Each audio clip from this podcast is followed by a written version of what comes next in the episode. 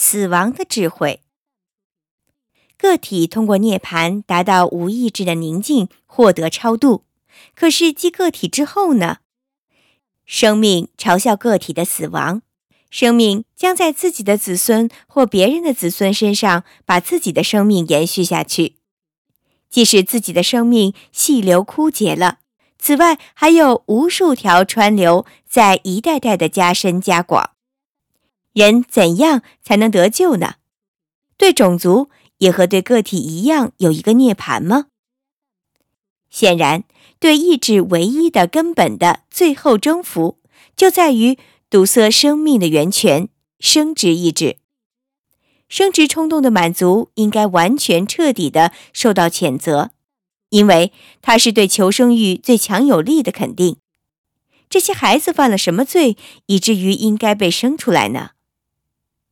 现在，如果我们沉思人生的攘攘不安，就会发现，大家都为生命的欲望和痛苦所羁绊，都竭尽全力满足生命无限的需求和避免生命繁多的忧愁。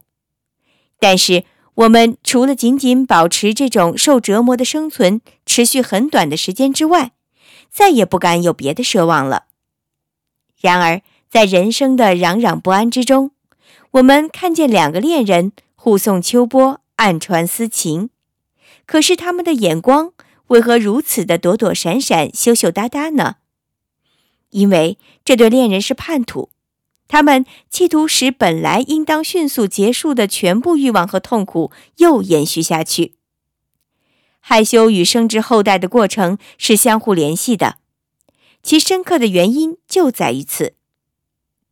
在这里，犯罪者是女人，因为当认识达到无意识的境界时，她的无思想的美色引诱男人再次进入生殖。青年人没有足够的才智，能看出这些美色该是多么短暂；而当才智来临时，却又太晚了。造化似乎有意把戏剧语言中所谓引人注目的效果应用在年轻的女人身上，因为在短短的几年里，造化赋予他们大量的美和魅力，牺牲他们生命中其余的一切。因此，在这短短的几年里，他们可以使男人神魂颠倒，从而使他们很快承担起对他们的光荣职责。只要他们活着，只要男人们活着，要达到这一步，如果只凭理性引导男人的思想，似乎还没有充分的保证。在这里，也和在别的地方一样，造化采取了自己惯常的经济的手段，正如雄蚁在受孕之后就失去了翅翼，翅翼。在这时是多余的。不仅如此，而且实际上对养育后代是一种危险。因此，女人在生了一两个孩子之后，通常也失去了她的美。这大概的确是因为同样的缘故。年轻的男人应该反省一下：如果今天激起他们写恋歌情诗的对象，要是早十八年出生的话，就简直不会赢得他们的一瞥了。男人在身体方面毕竟要比女人完美的多，唯有理智被性冲动蒙蔽的男人，才会把矮小、窄肩、肥臀、短腿的人种叫做娇美的性别。因为女性全部的美是同性冲动联系在一起的，与其说她们美丽，倒不如说她们是没有美感的性更为恰当。她们对音乐、诗歌、美术都没有任何真实的感受。如果他们装出这种样子，从而取悦他人，那只不过是一种拙劣的模仿而已。他们对任何事物都不会纯粹客观的感兴趣。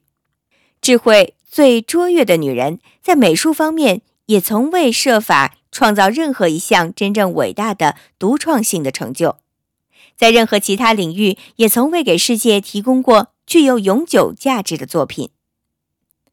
崇拜女性是基督教和德国人感情用事的产物，崇拜女性也是把情感、本能、意志捧在理智之上的浪漫主义运动的原因。亚洲人知道的更清楚些，他们坦率地承认女人的卑贱。法律赋予女人和男人同等的权利，就应该同时赋予他们男人般的智力。在婚姻制度上。亚洲人再一次表现出比我们更好的诚实。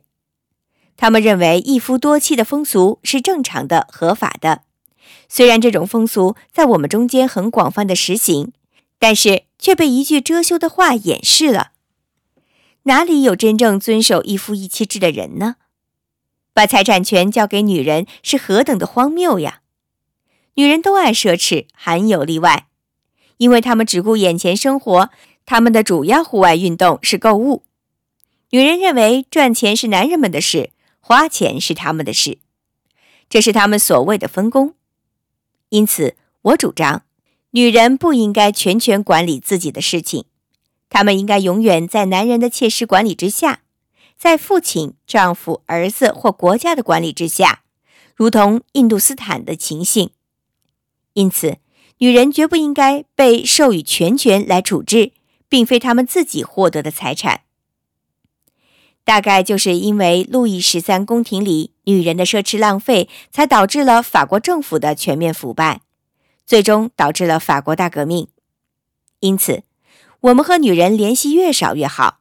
他们甚至并不是一种必要的恶，没有他们，生活会安全顺利些。让男人察觉藏在女人美貌中的陷阱，升职的滑稽喜剧就收场了。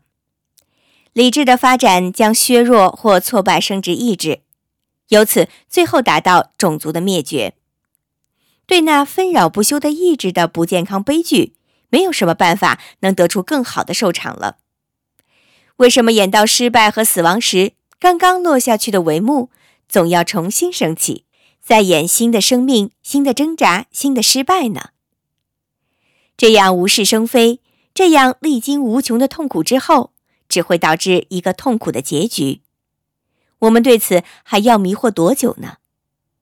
我们何时才有勇气面对意志，提出挑战，告诉自己人生的美好是谎言，最大的恩赐是死亡呢？